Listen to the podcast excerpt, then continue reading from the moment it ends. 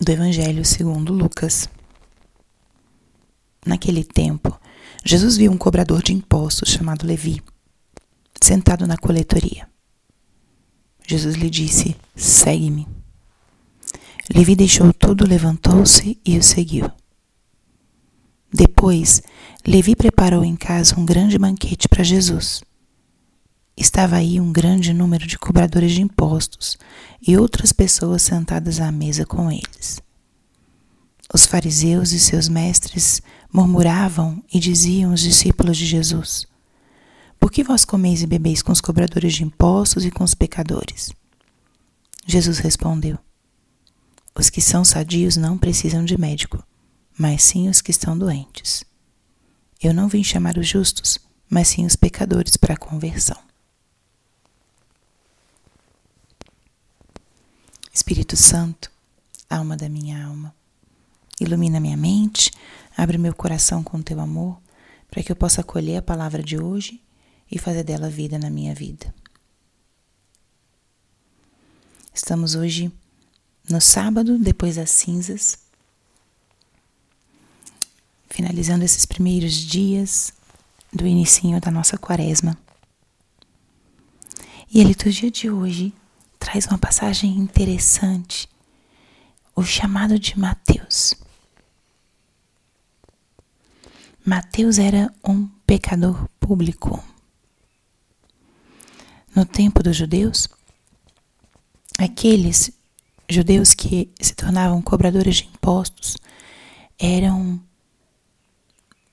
mal vistos, rejeitados pelo seu próprio povo, como traidores, porque cobravam impostos para o império que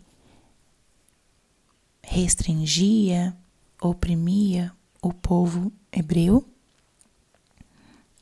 e tinha uma prática de corrupção, porque cobravam a mais e ficavam com parte do dinheiro para si. Então era uma. Eles traíam o seu próprio povo, eram rejeitados do convívio social e, e também da prática religiosa, que era tão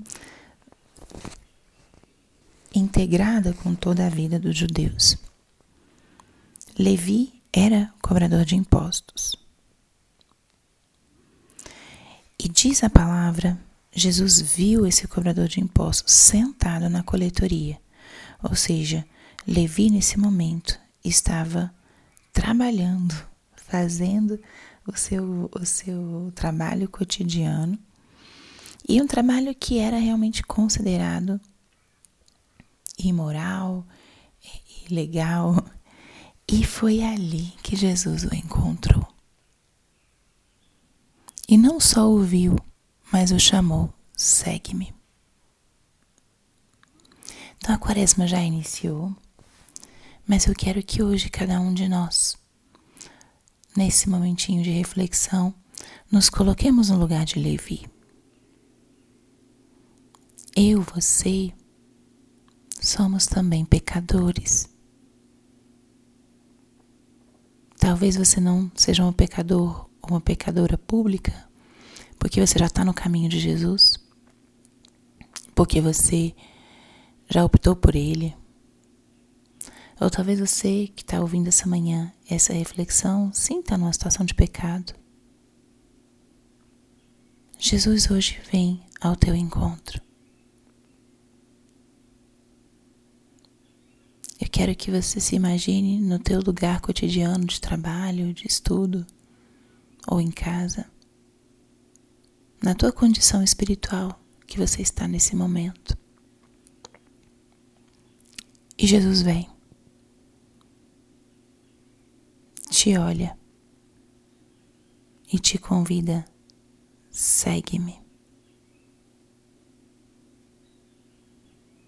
Esse convite é muito importante no nosso caminho quaresmal, porque nós não seguimos uma série de propósitos feitos. Nós seguimos uma pessoa, Jesus Cristo. Fazemos nossos propósitos porque Cristo nos chamou, Cristo nos convocou, Cristo nos convidou a segui-lo. Levi deixou tudo, levantou-se e o seguiu. E nós? E você? O que você precisa deixar para seguir Jesus? O levantar-se significa decisão, sair da zona de conforto, da estabilidade, colocar-se a caminho. Levanta-te hoje. Responda a esse chamado de Jesus.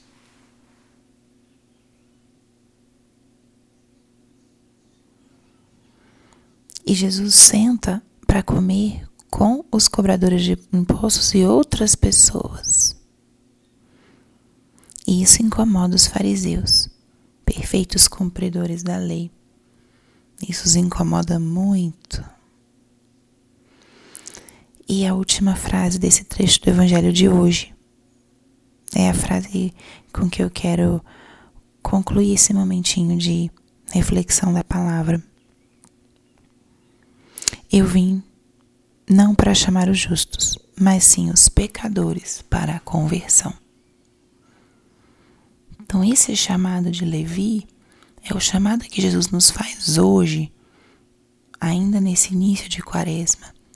Somos chamados à conversão. Jesus não chamou Levi simplesmente para tirá-lo dessa desse trabalho. Ele chamou Levi, pecador público, a segui-lo. Jesus não nos deixa no nosso pecado. Ele nos chama a segui-lo para que a gente possa mudar, transformar a nossa vida. E isso é muito comum que aconteça com a gente.